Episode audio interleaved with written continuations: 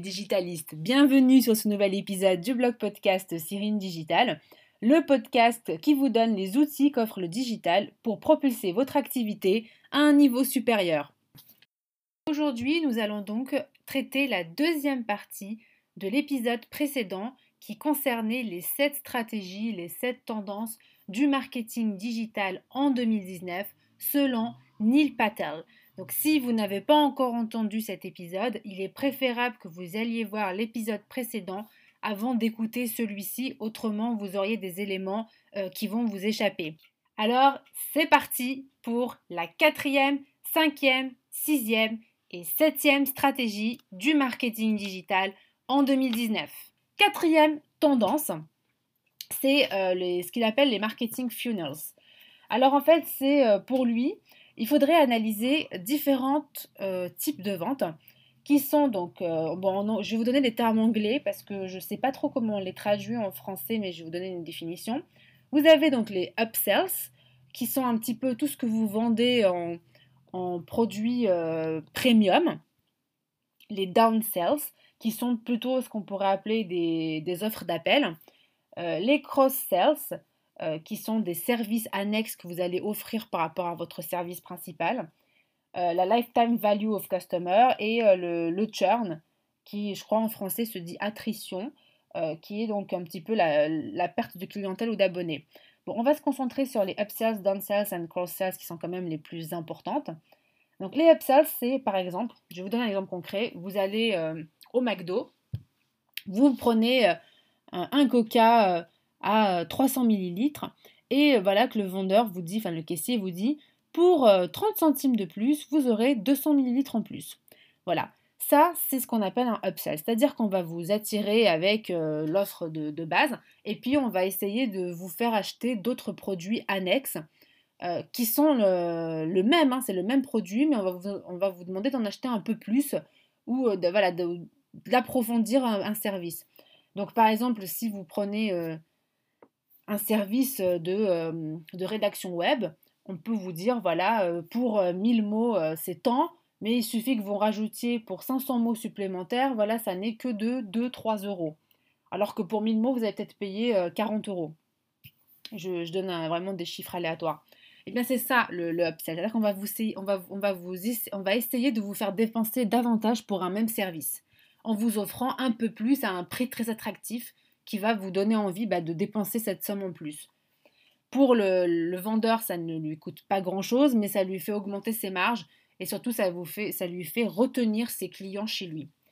Ensuite, le downsells, là c'est plutôt pour le type de client qui ne semble pas intéressé par l'offre, en tout cas qui va trouver peut-être que c'est trop cher par rapport à ses besoins, et du coup vous allez lui dire en quelque sorte, attendez un instant, euh, nous allons euh, vous offrir un produit avec moins de, moins de, fonctionnalités, euh, moins de, services, moins d'offres, mais qui va en tout cas répondre au minimum de vos besoins avec un prix tout petit qui va vraiment entrer dans votre budget, mais vous n'aurez pas accès à l'ensemble des fonctionnalités. Ben ça, ça peut attirer voilà l'acheteur lambda qui n'est pas prêt à dépenser beaucoup pour avoir plein de fonctionnalités qui peut-être ne l'intéressent pas et qui préfère avoir un minimum de fonctionnalités bien ciblées sur ce qu'il souhaite faire au quotidien avec un prix bas qui, qui entre dans son budget. Ça, c'est les downsells. Et les cross-sells, c'est euh, cross, hein, c'est à travers en anglais. C'est-à-dire que par exemple, je vais vous vendre un service euh, euh, de. Par exemple, je vais vous dire, ben, je vais vous créer votre site internet. Donc, ça, c'est, je vais le créer. Puis après, je vais vous dire, ah, mais vous savez, je peux aussi référencer votre site en rédigeant des, des, articles de blog, je peux vous en rédiger 3-4. Puis ensuite, je peux aussi faire la promotion publicitaire sur les réseaux sociaux, du community management. Et donc voilà, je vais offrir plein de services annexes qui sont différents du service pour lequel vous êtes venu me voir, mais qui complètent le service initial. Ça permet d'avoir un service global complet qui va être fait entièrement par le même prestataire. Et peut-être que ce prestataire va travailler avec d'autres prestataires pour le faire. Mais en tout cas, le client a affaire à un seul prestataire. Ensuite, le prestataire aura peut-être la sous-traitance sur certaines activités.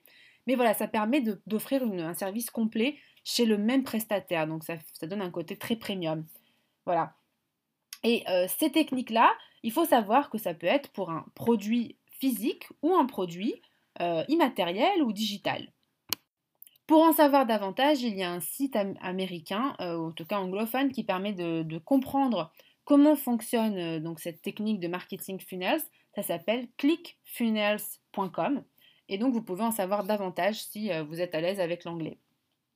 Cinquième stratégie, et eh ben, alors là, ça c'était la plus surprenante, je trouve, dans ce qui a été proposé par Neil Patel, c'est d'oublier le marketing de contenu. Pourquoi? Pour lui, et c'est vrai, hein, enfin, franchement, on le, constate très, très, aisément en allant sur le net, il y a de plus en plus de contenu sur Internet. C'est devenu quelque chose qu'on pourrait même qualifier de banal. C'est-à-dire qu'on va trouver des articles sur tous les sujets et il y en a tellement qu'on ne sait plus qui ou quoi choisir.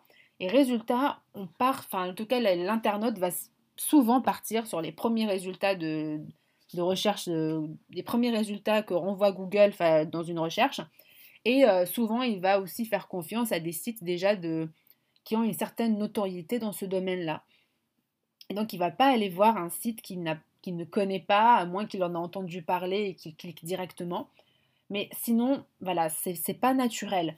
Et du coup, pour lui, c'est un petit peu une perte de temps de faire du marketing de contenu où finalement euh, chacun répète ce que l'autre dit, euh, chacun fait euh, ce que l'autre fait. Donc il n'y a aucune originalité, aucune approche nouvelle, on ne réinvente pas le domaine. Et de ce fait, pour lui, il y a une seule, une seule raison qui va vraiment euh, vous donner le feu vert pour faire du marketing de contenu, c'est si vous êtes sûr et certain que votre contenu est vraiment original, novateur dans son approche et que les personnes qui vont venir le visiter vont juste se dire waouh, c'est tellement nouveau que j'ai jamais entendu ça. Là, j'en apprends des bonnes et franchement, j'ai envie d'en savoir davantage. Parce que là, vous allez capter, vous allez capter l'attention des personnes et vous allez vous différencier. Or, si c'est pour dire ce que disent les autres, c'est une perte de temps Faites plutôt la sixième stratégie. Quelle est-elle? C'est euh, les vidéos. Pour lui, le, support euh, visuel, le support vidéo euh, est le futur.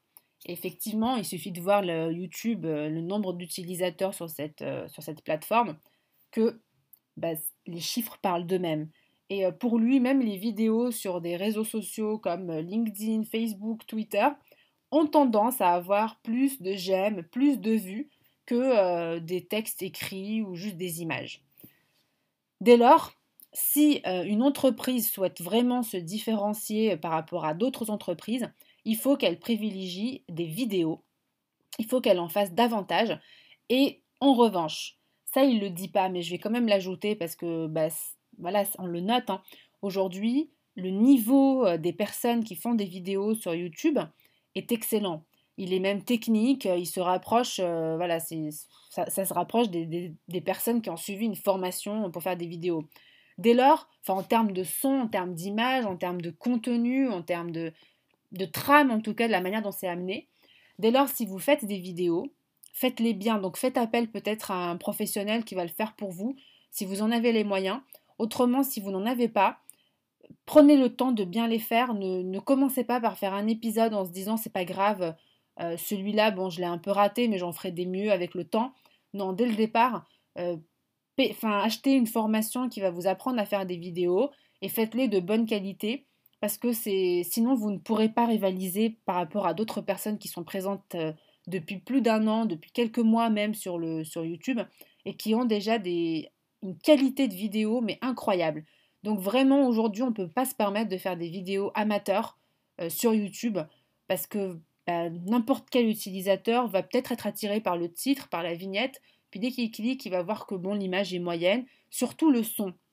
Si le son est moyen, ça ne passera pas du tout et il va quitter aussi rapidement qu'il est arrivé, ce qui va envoyer un signal très négatif à YouTube. Voilà, donc ça c'était la petite parenthèse pour les vidéos, mais en tout cas le support euh, de la vidéo, c'est le futur. C'est le futur et sur ce point de vue, en tout cas Neil Patel euh, a totalement raison. Et enfin, le dernier, euh, la dernière stratégie euh, euh, qui est très importante pour lui et qui va représenter l'avenir également pour Neil Patel, qui est un support que vous êtes en train d'écouter actuellement, c'est le podcast. Alors, je vais vous donner donc un chiffre qu'il donne sur le, marché américain. 45% des personnes qui écoutent les podcasts ont généralement un revenu par foyer de plus de 75 000 dollars. Donc cela signifie que les podcasts vont plutôt attirer des personnes qu'on pourrait qualifier de cadres. et je, comprends parce que voilà, en tant que cadre, on n'a pas vraiment le temps de, regarder des vidéos ou, voilà, ou de lire des articles. Et le podcast permet par exemple d'optimiser ses temps de trajet, d'optimiser certaines pauses qu'on prend. Voilà, c'est un support qui euh, s'intègre très facilement dans le mode de vie d'un cadre. Et en plus, ça permet d'avoir un contenu informatif, généralement de, en tout cas pour la plupart des podcasts, en tout cas nous essayons d'apporter un contenu de bonne qualité, parce que tout passe par l'audio, donc il n'y a pas l'image, il n'y a pas d'autres d'autres éléments euh, qui vont permettre de distraire l'attention de, la personne qui, écoute le contenu. Dès lors, il faut vraiment être euh, très efficace dans la qualité de l'information qui sera donnée dans un podcast. Et c'est pour ça que justement, euh, je vais... bon, Neil Patel ne va pas plus loin dans cette partie podcast, mais comme voilà, j'en fais, je vais pouvoir quand même donner quelques, quelques bonnes règles à respecter. C'est d'être très pertinent dans le contenu partagé. Pourquoi? Parce que tout passe par de l'audio. Et du coup, il n'y a, pas d'autres éléments pour essayer de convaincre la personne de rester sur votre podcast ou d'écouter, si ce n'est la qualité des informations qu'elle reçoit. Donc voilà, il faut vraiment voilà, essayer de travailler ces podcasts, on ne les fait pas à la légère, voilà, mais bah, c'est un support qui est pas mal euh, intéressant pour euh, les personnes euh, dites 4 qui ont plutôt un mode de vie occupé. Voilà, donc vous avez les sept euh, stratégies euh, pour lui fondamentales du marketing digital en 2019. Ah, comme il y a eu un condensé d'informations en peu de temps, je vais récapituler tout cela pour vous. Première stratégie, c'est d'avoir une approche omnicanale qui peut donc passer par du growth hacking, du SEO, du référencement payant, du, marketing de contenu, les réseaux sociaux, euh, des bannières publicitaires également. Voilà, donc faut, voilà, il faut laisser son imagination euh, prendre et euh, utiliser tous les canaux qui s'offrent à vous. Deuxième stratégie, c'est la recherche vocale. Pour cela, vous devez avoir un site ou un blog HTTPS avec un chargement rapide et de préférence un contenu long pour toutes les réponses que vous apportez et un titre qu'on optimise avec la technique de la longue traîne. Donc ça, voilà, il suffit de voir, euh, je ferai peut-être un podcast là-dessus pour tout ce qui est SEO. Mais voilà, la traîne est une technique importante. Troisième stratégie, l'optimisation de conversion, où on va optimiser tout ce qu'on appelle les landing pages, notamment en faisant un A-B test si on a plus de 100 000 visiteurs sur son site. Autrement, ce n'est pas pertinent et dans ce cas, faites qu'une seule version de votre landing page avec donc des boutons d'appel à l'action, donc les call to actions, et une certaine optimisation. Je ferai sûrement un podcast dédié uniquement à la landing page tant c'est un sujet à lui seul. Vous pouvez télécharger un plugin de collecte d'emails comme HelloBar, mais euh, le plugin de MailChimp for WordPress est largement suffisant. Euh, et euh, également, vous pouvez utiliser des sites donc, qui vont vous permettre d'optimiser vos A-B tests, qui sont pour lui Crazy Egg, mais qui est une version anglophone. Sinon, en version française, vous avez Optimizely, AB Tasty et Chameleon. Enfin, donc le quatrième euh, stratégie, c'est le marketing funnels qui passe donc par les upsells, downsells, cross-sells, lifetime value of customer. Bon, ça, j'en ai pas parlé, mais c'est secondaire. déjà, ces trois premiers sont importants. Et, le churn, qui s'appelle attrition en français, qui est la perte de clientèle ou d'abonnés. Et cela, que cela soit pour un produit physique, digital ou euh, de génération de leads. Hein. donc euh, voilà, pour attirer des prospects. Euh, cinquième technique, c'est euh, d'oublier le marketing de contenu, parce que pour lui, si le contenu n'est pas original, innovateur, bah, cela ne sert à rien. Euh, sixième stratégie, c'est d'utiliser la vidéo, donc faire de plus en plus de vidéos pour votre communication digitale, car selon lui, c'est le futur, c'est l'avenir, et je le rejoins totalement sur cela. Et enfin, septième stratégie, c'est les podcasts. Euh, en particulier, si, euh, ça je ne l'ai pas dit, mais si vous avez justement une thématique qui est très orientée business, euh, technologie, ou des sujets en tout cas qui vont concerner le monde économique et financier et le monde du digital, du coup qui peuvent vraiment susciter l'intérêt de, personnes cadres, ça peut être très intéressant, mais pas que, parce qu'ici nous sommes dans un podcast plutôt orienté business à l'ère du digital. Euh, autrement, si vous pouvez très bien avoir un podcast de lifestyle et euh, voilà et attirer tout type de, personnes qui vont écouter votre podcast. Mais là, je m'adresse aux entreprises. Donc voilà, vous avez les 7 stratégies selon Neil Patel euh, à utiliser en 2019, car selon lui, le marketing digital de 2019 n'a plus rien à voir avec le marketing digital d'avant 2018. Très bien. Alors nous avons vu donc ces sept stratégies. J'espère que ça a été utile pour vous. Euh, si c'est le cas, euh, n'hésitez pas aussi à partager ce podcast avec les personnes qui sont euh, susceptibles d'être intéressées par ce contenu. sachez donc qu'il y aura d'autres podcasts qui vont venir dans tout ce qui est qui va concerner donc le business à l'ère du digital où donc nous vous donnons les outils qu'offre le digital pour propulser votre activité à un autre niveau, à un niveau supérieur. Et sans plus tarder, je vous dis à bientôt pour le prochain épisode du blog podcast Cyrine Digital.